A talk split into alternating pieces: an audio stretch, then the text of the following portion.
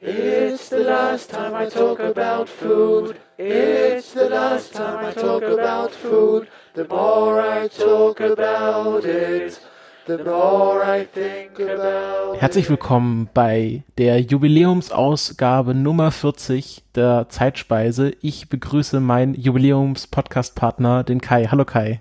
Hallo Jubiläums, Christopher. ja, jetzt sind es schon 40 Folgen. Ähm, wir gehen, äh, wir gehen langsam in die, in die hohen Zahlen rein. Und äh, du hast äh, passend zu dieser Jubiläumsfolge, würde ich persönlich mal sagen, ein Premium-Thema mitgebracht. Was hast du denn für uns vorbereitet? Es geht ähm, gerade in diesem in Anlehnung an unsere persönlich unsere in dieser Staffel neu eingeführte äh, Rubrik mit den Personen äh, und Persönlichkeiten ähm, um den Julius Maggi. Ähm, in, äh, bevor ich da in das Thema einsteige, wollte ich noch kurz eine Richtigstellung vor, zur vorletzten Folge äh, anbringen. Und zwar hatte ich aus Versehen den, den äh, Justus von Liebig zu einem Julius gemacht. Vielleicht, ich hatte ich, äh, glaube ich, schon kurz vor der Folge äh, geguckt, ähm, was es über Julius Maggi zu, zu erzählen gäbe und ob ich das als Thema auswähle. Äh, vielleicht hat sich das irgendwo dann im Hinterkopf äh, falsch, falsch verbunden. Äh, ich glaube, also du hast es, ich habe den Titel der Sendung falsch äh, benannt. Das ja. hast du dann nachher korrigiert. Und ich mhm. glaube, mindestens einmal in der Episode habe ich es auch falsch gesagt. Also falls euch das aufgefallen ist und euch das geärgert hat, äh, sei mir bitte verziehen. Ja, hier äh, unser Hörer Lukas Franke hat uns darauf hingewiesen und hat natürlich auch den äh, sehr passenden drei Fragezeichen Gag gemacht, dass äh, Justus von Liebig im englischen Original natürlich Jupiter von Liebig heißt.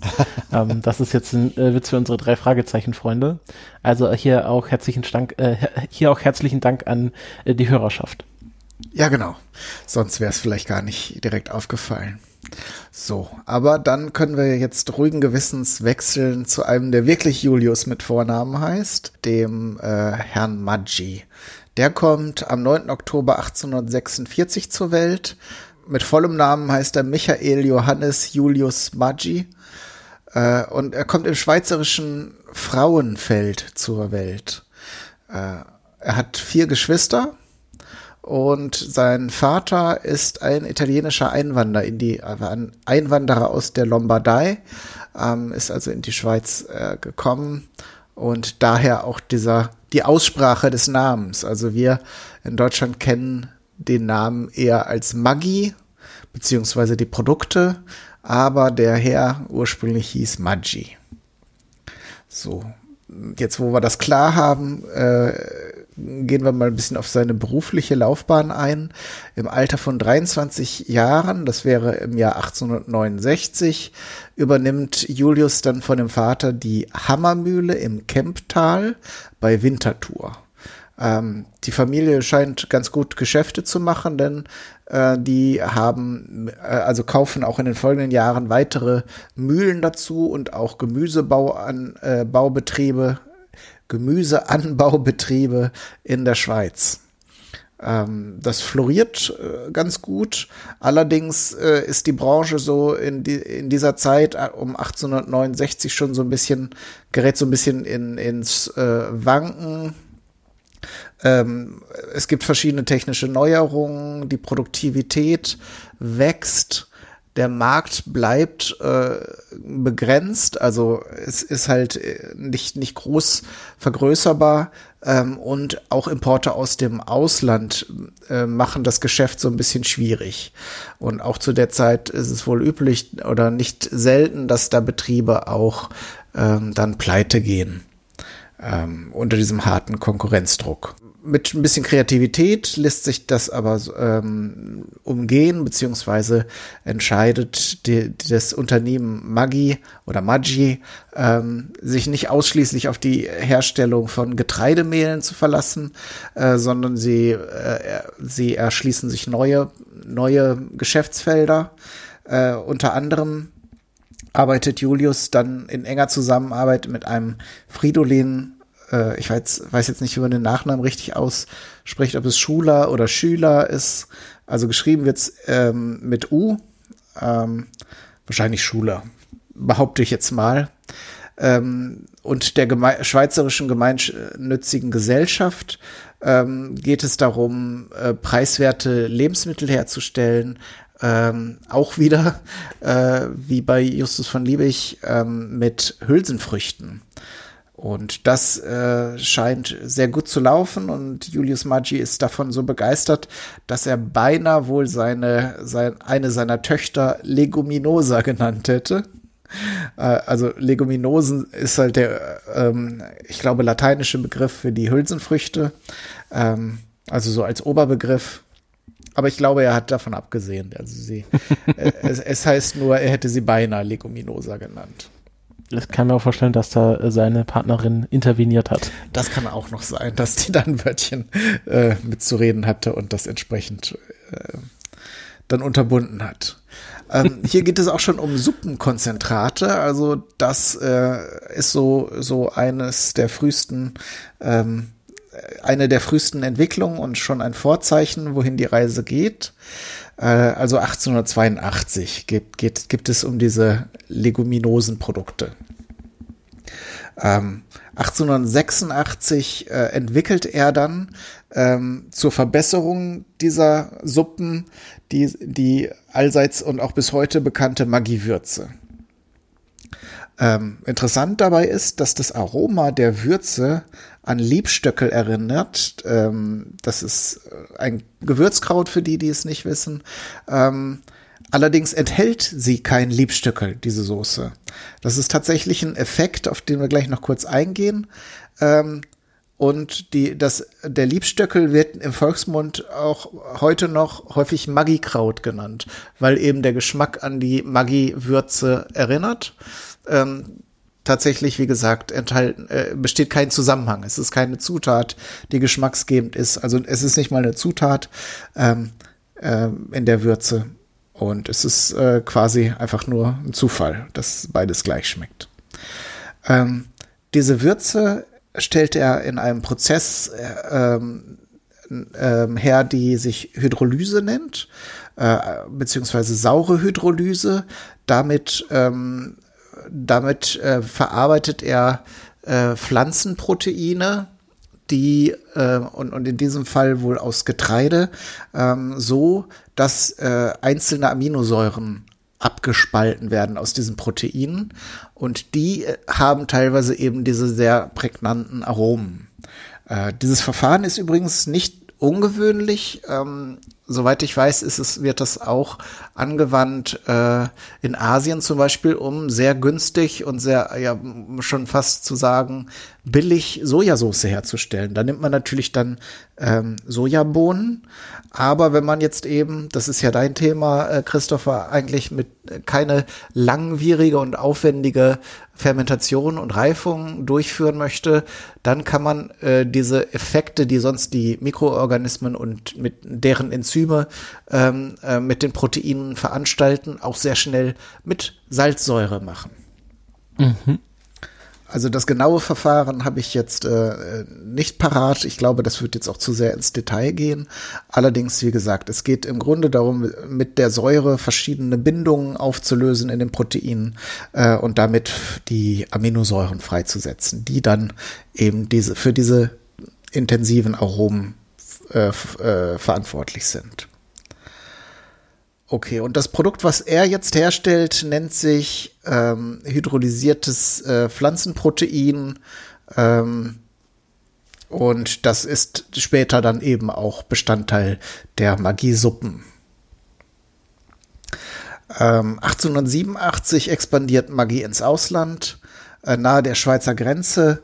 Ähm, und mit guter Zuganbindung äh, errichtet er in Winterthur ein äh, kleines, eine kleine Filiale. Das ist so ein Häuschen, wo äh, anfangs sieben Arbeiterinnen und ein Vorarbeiter die Würze in Fläschchen abfüllen. Also die Maggi-Würze wird dort äh, abgefüllt. Heute äh, befindet sich dort übrigens das Maggi-Museum.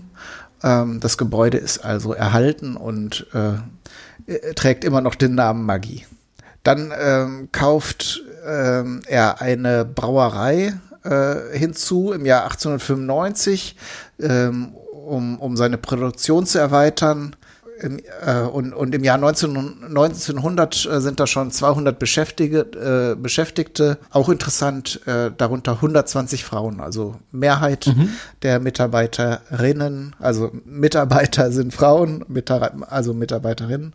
Ähm, mag sein, dass das gar nicht so fortschrittlich ist, wie es jetzt erstmal klingt, weil es ist ja Lebensmittelbranche und vielleicht äh, ist man dann bei der Zubereitung von Lebensmitteln da auch, hat man sich da auch eher an Frauen gewandt. Äh, weiß ich jetzt nicht, ob man das da als große Errungenschaft jetzt dann in diesem Zusammenhang sehen kann. Auf jeden Fall gut für die Frauen, dass die einen Job hatten dann im Jahr 1900. Mhm. Ähm, Nochmal in, äh, acht Jahre zurück, im im Jahr 1892 herrschen also schon sehr moderne Verhältnisse, was so die Arbeits, ja, die, die Arbeitsmethoden angeht. Es gibt äh, sehr, sehr vielfältige Sozialmaßnahmen, die eben in, in Kemptal eingeführt wurden äh, und auch in Singen dann später übernommen wurden. Dazu zählen Arbeiterwohnungen, äh, Regelungen von Lohnausfällen, äh, ein betriebseigenes Ferienheim, eine Betriebskrankenkasse und auch später äh, kam noch bezahlter Urlaub dazu. Also schon sehr, sehr moderne äh, Arbeitsverhältnis so. Äh, ab 1897 versucht ähm, Julius Maggi dann in Frankreich äh, Fuß zu fassen. Das ähm, funktioniert anfangs nicht so gut. Ähm, die, seine Produkte kommen auf dem französischen Markt offenbar nicht sehr gut an. Ähm, kurzerhand gründet er dann zwei Jahre später, 1899, ein, in Paris ein Unternehmen für nicht-alkoholische Getränke, die Société Anonyme, Anonyme des Boissons Hygiéniques. Im selben Jahr startet dann auch die Produktion der Maggi-Würze. Im April 1901 verlegt er seinen Arbeitsplatz dann komplett nach Paris, gründet am 24. Dezember äh, 1902 die Société Laitière Maggi. Ähm, als Tochterunternehmen der Société des Boissons Hygiéniques, also der, dieser nicht-alkoholischen Getränke ähm, Firma.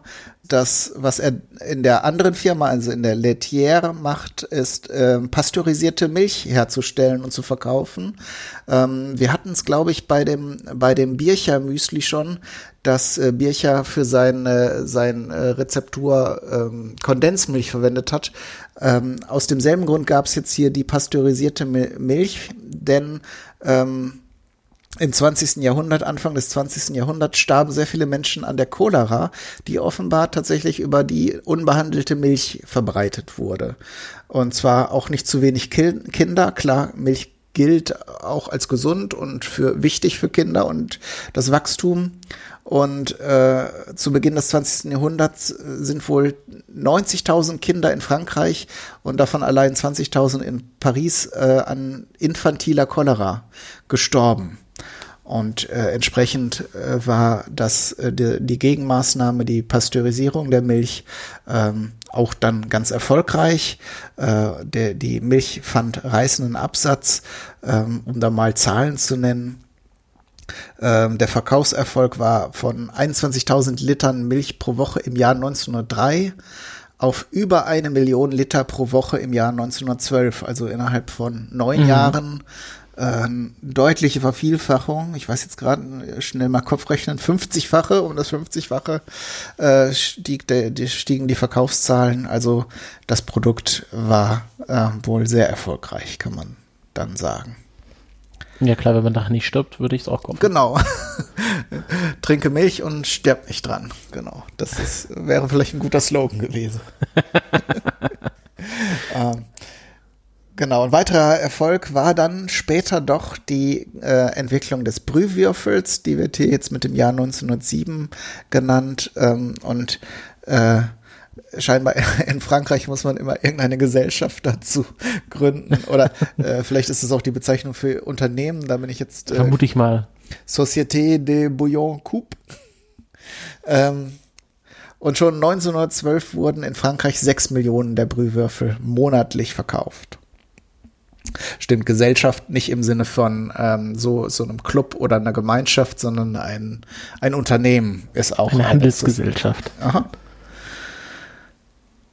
Okay. Ähm, auch, auch hier wieder wie bei vielen, ähm, vielen erfolgreichen Unternehmen äh, im 19. und 18. Jahrhundert äh, zählt hier auch eine sehr, sehr äh, geschickte Werbekampagne und Reklame ähm, eine Rolle äh, für den Erfolg. Äh, zum Beispiel richtet Maggi ein Degustationsbüro ein, also wo man die Produkte verkosten kann. Und da haben wir wieder einen weiteren äh, Namen. Ich glaube, wir haben es auch in der Folge selbst ähm, erwähnt. Äh, Maggi sucht sich Unterstützung bei dem Meisterkoch Auguste Escoffier für mhm. die Nobilitierung seiner Produkte. Also er lässt sie von dem großen Meisterkoch adeln und gibt ihm dafür vielleicht die eine oder andere Münze. Da war ja Escoffier äh, nicht ganz unbedarft, wie wir da in der Folge festgestellt haben. Genau, der hat also, der mochte Geld. Der hat gerne Geld verdient. Und äh, ja, das ist vielleicht schon, ähm, es, es gibt sicher noch viel mehr über, über Julius Maggi zu erzählen, aber an diesem Punkt bin ich schon am Ende. Der gute Mann stirbt am 19. Oktober 1912. Kurz vorher erleidet er einen Schlaganfall während einer Arbeitssitzung und wird dann ähm, todkrank noch schnell in, in die Schweiz überführt, wo er dann eben seine letzte Ruhe findet. Äh, beerdigt ist er auf dem Gemeindefriedhof äh, Friedhof in Lindau im Kanton Zürich. Aber er wurde nicht wie der Lavazza-Gründer in einer Magieflasche beerdigt, oder? nee, da ist zumindest nicht dokumentiert. Kann sein, dass. Aber, oder vielleicht haben sie ihn auch hydrolysiert. Keine Ahnung. Und dann einfach untergemischt. Äh, einfach mit, genau. In jedem von uns ist ein bisschen Maggi. oh Gott, oh Gott. Also, um mal gerade von diesen Horrorvorstellungen äh, abzulenken, es gibt noch ähm, äh, zwei wichtige Informationen, die ähm, nach Magis Tod wurde das Unternehmen, das seinen Namen trug, in eine Holdinggesellschaft umgewandelt. Äh, später in, die wurde später in Alimenta AG umbenannt und dann äh, in einer, also es wurde eine Aktiengesellschaft und in einer Fusion im Jahr 1947 mit der heutigen Nestlé AG verschmolzen. Das, äh, wenn man sich die Maggi-Produkte, die ja auch mittlerweile im Laufe der Zeit sehr vielfältig geworden sind, mal genau anguckt, dann sieht man auch, dass da ein kleines Nestlé-Logo drauf ist. Mhm. Genau. Vielleicht noch ein, oder wolltest du gerade was sagen? Ich habe dich jetzt. Nein, nein, nein, nein. Ich äh, wollte gar nichts sagen. Äh, du hattest mir ja noch einen sehr interessanten Artikel über die Geschichte der äh, Brühwürfel geschickt. Ähm, vielleicht daraus noch drei Jahreszahlen, äh, denn das früheste Rezept für ein Konzentrat, für, aus dem man Suppe herstellen kann, ähm, äh, stammt laut diesem Artikel aus dem Jahr 1694. Ähm, also das, das wurde in, in, in Kochbüchern tatsächlich, also zum Haltbarmachen von Lebensmitteln oder so, um als Basis äh, ähm, genannt. Und zwar in dem Receipt Book, Book of of Mrs. Anne Blankoff. Ähm, da steht ein Rezept für Veal Glue, also Kalb äh, irgendwas, also nicht Glue im Sinne von Klebstoff, sondern G-L-E-W.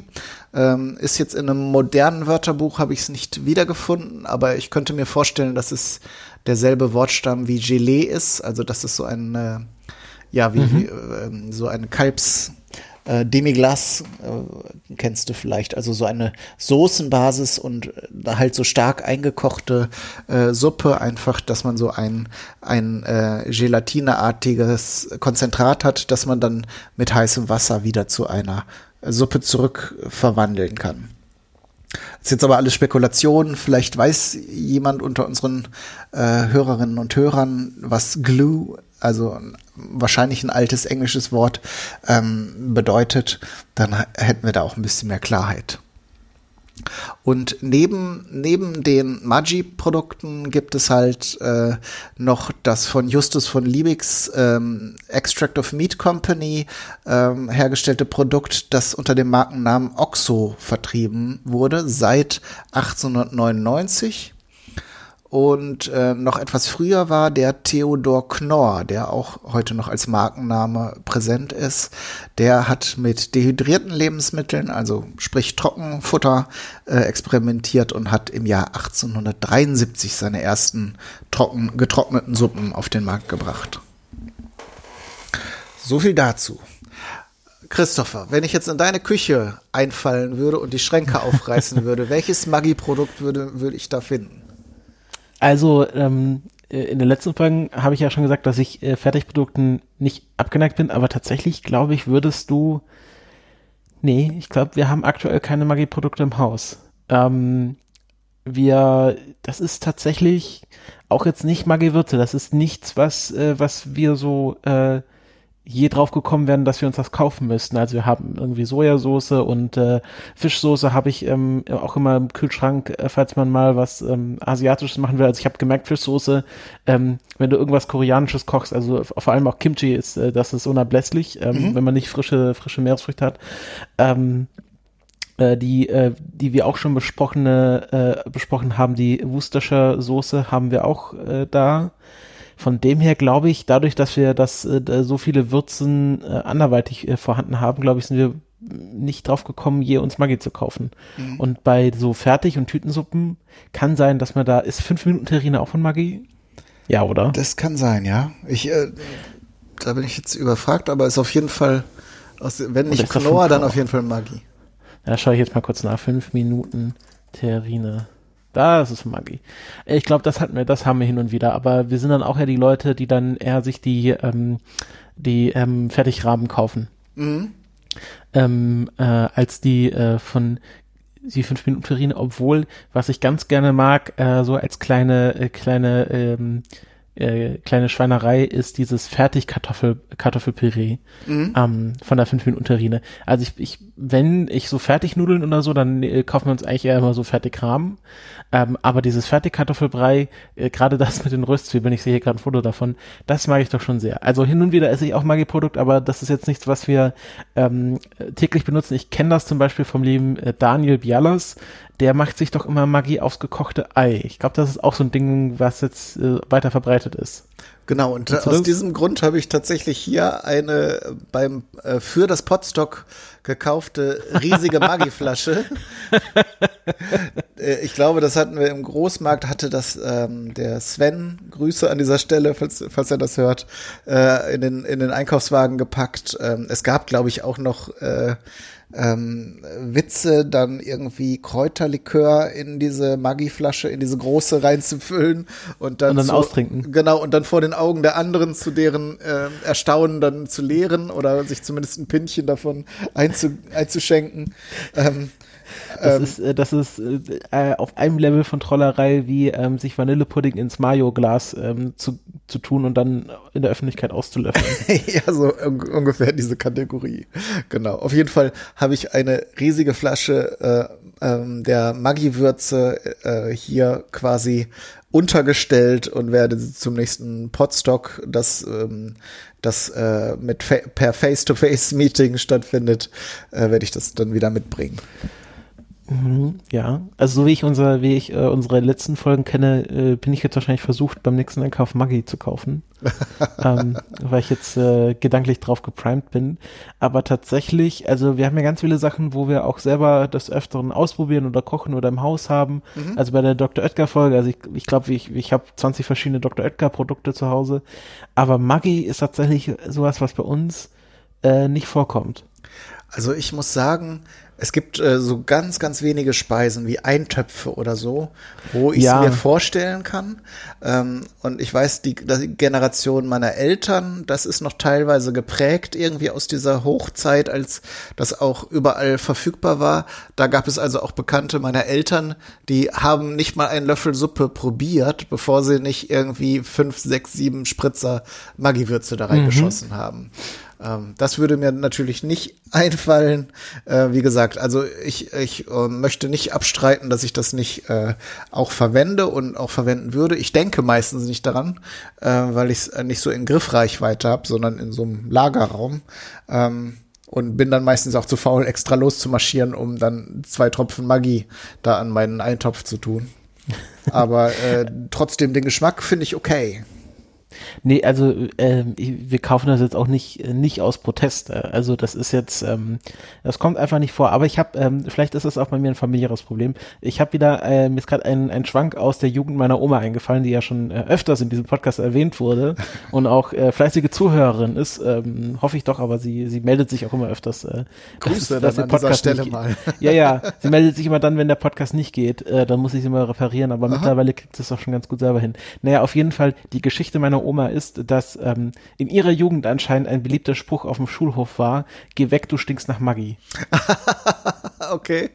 Und äh, das hat sich, ähm, wie so vieles meiner Oma eingebrannt und ähm, äh, hat sie jetzt nicht davon abgehalten, äh, Maggi zu benutzen. Also ich kenne das tatsächlich von meiner Oma, dass wenn es da irgendwie früher Eintopf äh, oder so gab oder Kartoffelsuppe, ich glaube bei Kartoffelsuppe kenne ich das auch hauptsächlich, dass man dann so einen schönen Schuss Maggi dran macht. Mhm.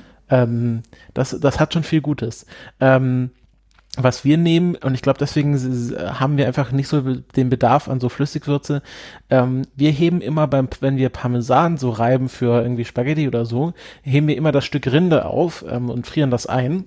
Und wenn wir dann mal so einen großen Topf, äh, Eintopf machen oder Suppe, dann tun wir da immer so drei, vier Stücke äh, Parmesanrinde rein, mhm. äh, weil, äh, wie man ja vielleicht weiß, Parmesan ist ja ein natürlicher Geschmacksverstärker, mhm. also wirkt ja ähnlich wie Glutamat. Es ähm, ist quasi dasselbe drin, ja. Genau, es ist im Grunde gleiche, gleiche Komponente und ähm, das, äh, das, äh, das wertet doch jede Suppe und jede Brühe auf, deswegen, also dadurch, dass wir immer so einen guten Vorrat an, an Parmesanstücken haben, weil wir da auch öfters welchen kaufen, ähm, glaube ich, haben wir einfach keinen Bedarf an so ähm, der deutschen Flüssigwürze sozusagen. Also ja. wir haben dann eher so Sojasauce, Fischsoße, Worcestershire Soße ähm, und ähm, damit kommen wir schon ganz gut zurecht. Ja. Also was, äh, also darum, ich habe auch kein Problem mit der Maggi-Würze. Äh, ich finde teilweise, wenn man im, in großen Supermärkten so zwei, drei Gänge entlang schreitet und dann diese langen Zeilen von Fertig-Würzmischungen sieht, da bin ich immer so ein bisschen schockiert, äh, was teilweise für einfache Gerichte, wo vielleicht drei, vier Gewürze reinkommen, dann so als Fertigwürze dann mit auch viel unnötigen Füllzeug drin ist. Ähm, das ist tatsächlich ein Konzept, was mich, was mir sehr lange verschlossen blieb. Also das, ich weiß, ich weiß nicht, also so die Sachen, also von Maggi, da kennt man, dann hat man halt irgendwie Würze für Bolognese und so, das, das mhm. sprichst du wahrscheinlich an. Und mir war lange nicht klar, okay, ähm, da ist jetzt so ein Tütchen und da steht irgendwie Spaghetti Bolognese. Aber mir war schon klar, da ist ja jetzt nicht eine volle Portion Spaghetti Bolognese drin, ist da nee. so, so ein Tütchen. Also muss ich da jetzt noch dazu das Fleisch und das Gemüse und die äh, Spaghetti kaufen und dann habe ich da einfach Gewürze drin. Und vielleicht ist das auch so eine, so eine Frage von, wie die Eltern zu Hause aufgestellt sind. Also meine Mutter hatte immer ähm, einfach ein durchschnittlich gefülltes Gewürzkabinett. Also die hat, ich weiß nicht, ob man das kennt, sie hatte so also er hatte quasi zwei große Küchenschränke und in der Mitte vor der Dunstabzugshaube, wo es eigentlich nicht so viel Platz gibt, ja. war ein sehr, sehr flacher Schrank, wo gerade so, so Gewürzdöschen reingepasst haben. Mhm. Und äh, daher, also daher hatten wir dann auch immer so eine große Auswahl an Gewürzen, dass wir im Grunde nicht vorgefertigte Gewürzmischungen brauchten. Aber vielleicht ist das auch nicht jeder, in jeder Familie, dass man da so eine große Würzauswahl hat und dass man dann einfach sagt, okay, wenn wir Spaghetti Bolognese kaufen, dann kaufen wir halt die Zutaten und halt die Würzmischung. Mhm. Und ich kann mir durchaus vorstellen, wenn man nicht viel Zeit hat und nicht viel drüber nachdenken will und Besseres zu tun hat, dann hilft das wahrscheinlich auch, wenn man Natürlich. dann einfach weiß, okay, da ist alles richtig portioniert drin, hinten steht die Anleitung drauf, macht man alles zusammen, fertig ist das Essen, allen schmeckt's und alle sind glücklich. Genau. Das ist dieses Baukastenprinzip, was ja auch nicht, äh, nicht verwerflich ist, äh, was mhm. sicher zum einen da, dafür kommt, äh, dass dann irgendwie immer weniger, also Familien das, das äh, nutzen und dann entsprechend die Kinder das auch so übernehmen, was eben einfach äh, dann eben entweder, ich würde sagen, halt ein Mangel an Erfahrungen, wie man es richtig machen würde, ist, oder, oder halt auch dann so eine Geschmackstradition. Ne? Wenn man das als Kind gegessen hat, äh, das hatten wir ja als Thema auch schon mhm, ja. hin und wieder, dann verbindet man ja auch mit diesen Gerichten, die mit diesen Zutaten zubereitet äh, äh, wurden, äh, Kindheit und positive Erlebnisse. Ja. Von ja. daher möchte man diesen Geschmack dann irgendwann ja auch haben, selbst wenn einem jemand eine, an, äh, äh, eine voll vollständig von, also aus, aus Basiszutaten hergestellte Bolognese, um das Beispiel aufzugreifen, hinstellen würde, würde die natürlich nicht so schmecken wie früher die aus der Tüte. Ja, das ist, äh, das ist ja wie bei deinen Bekannten, die dann ähm, äh, erstmal sich äh, fünf äh, Schüsse Maggi an die Suppe tun, bevor Genau. sie sie überhaupt probieren. Weil sie schon genau wissen, dass äh, ohne dieses, äh, diese Geschmackszutat das ihnen überhaupt nicht schmecken wird oder Ja.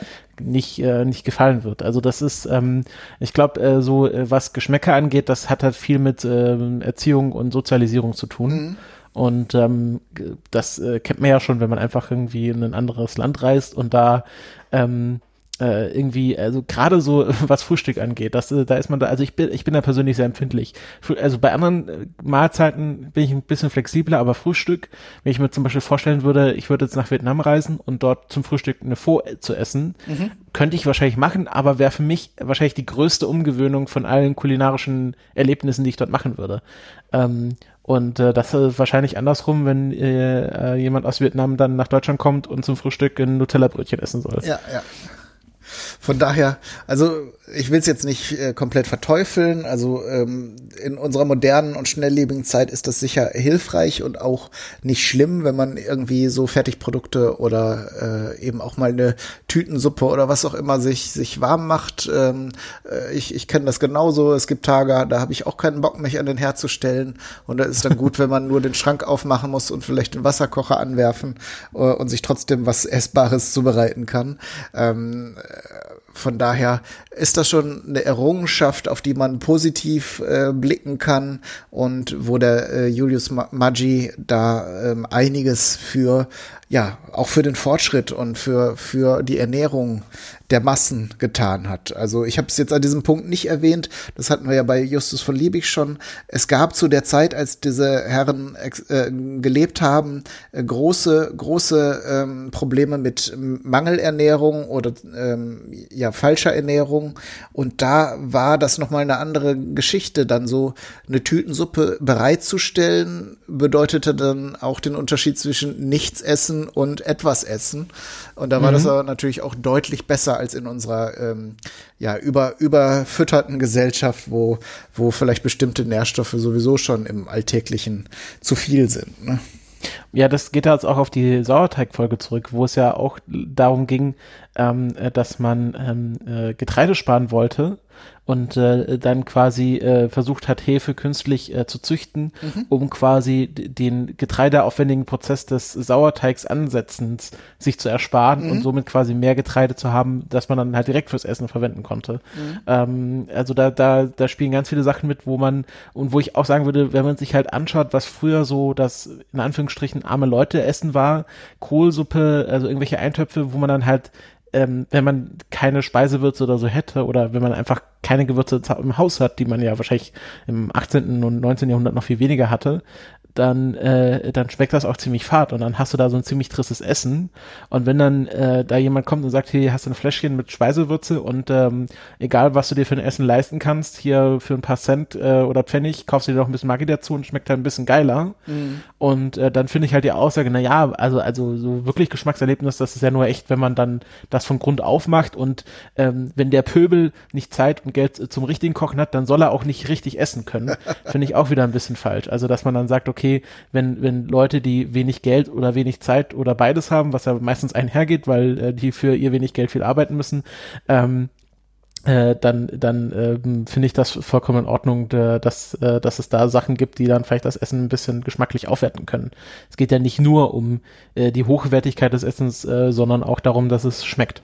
Genau. Das ist ja auch ein großer psychologischer Effekt. Davon abgesehen, ne, will ich niemandem vorschreiben, was ihm, ihm oder ihr schmeckt.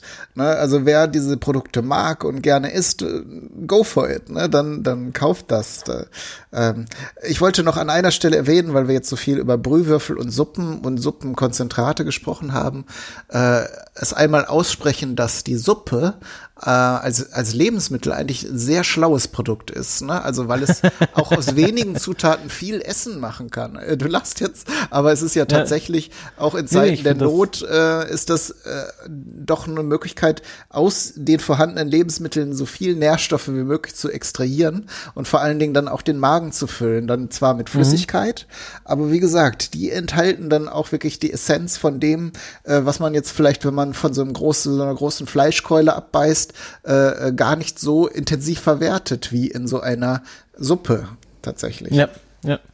Nee, also die Suppe, es war, war schon eine schlaue Erfindung. Ähm, kann man, kann man nicht von der Hand weisen. Ähm, ähm, mir fällt noch gerade ein, ähm, was für mich quasi auf dem gleichen Wert wie für andere Leute das Maggi ist, ist mittlerweile äh, Sriracha, mhm. ähm, wo ich mal eine eigene Folge drüber machen werde, weil ähm, die Geschichte des Unternehmens Sriracha ist doch sehr spannend. Ähm, oh ja. Und äh, mit, Mittlerweile bin ich sowohl Freund des normalen Srirachas als auch der Sriracha Mayo. Ähm, das sind äh, zwei, zwei Gewürze. Also ich hab, ich hatte Phasen, wo ich halt, wo halt wirklich je, bei jedem Essen so ein Fläschchen Sriracha auf dem Tisch stand und ich dann ein paar Spritzer dran getan habe, einfach äh, um so ein bisschen die, die Schärfe reinzubringen. Ähm, mittlerweile nicht mehr so sehr, aber das ist wahrscheinlich äh, meine Version des Magis kenne ich auch. Die, die Phase habe ich auch hinter mir. Äh, mittlerweile esse ich auch nicht mehr so viel, so scharf. Liegt daran sicher auch, dass ich äh, hier mit meiner Tochter lebe. Und äh, klar, so eine Soße kann man zwar immer zugeben, aber ähm, ja, also ich kann das auch, dass man von irgendeiner Soße oder irgendeiner Zutat eine Zeit lang sehr begeistert ist und dann quasi alles damit isst. Das habe ich zum Beispiel auch von mit Sahne Meerrettich eine Zeit lang gehabt. Da habe ich oh, dann auch ja. auf die. Wurststulle mhm. und auf den Käse und überall ähm, äh, Meerrettich drauf getan. Ähm, und naja, das sind dann so Phasen. Aber wenn, äh, stellst du uns das denn nächstes Mal vor, die, die Geschichte des Sriracha-Unternehmens? Nee, das, äh, die, die Geschichte des Sriracha kommt dann in einer späteren Folge. Ähm, in der nächsten Folge geht es ähm, ähnlich ähm, wie jetzt beim Maggi um, äh, ich, sag ich mal, die, ein, ein Grundbaustein ähm, der Küche, nämlich dem Sandwich. Ah. Und ähm, auf ein Sandwich kann man ja auch Maggi tun. Und ähm, ja, ich werde so ein bisschen die Geschichte nachverfolgen. Es geht natürlich auch, auch um den Earl of Sandwich und äh, auch um die Frage, ob er tatsächlich ähm, das, das gleichnamige Brot erfunden hat. Mhm. Da bin ich schon sehr gespannt. Dann danke ich erstmal an dieser Stelle für die Aufmerksamkeit. Alles Gute und bis zum nächsten Mal. Tschüss. Tschüss. Eat my head with cream. Eat my arms with mayonnaise. Eat my legs with ketchup. And invite friends around to taste my ass.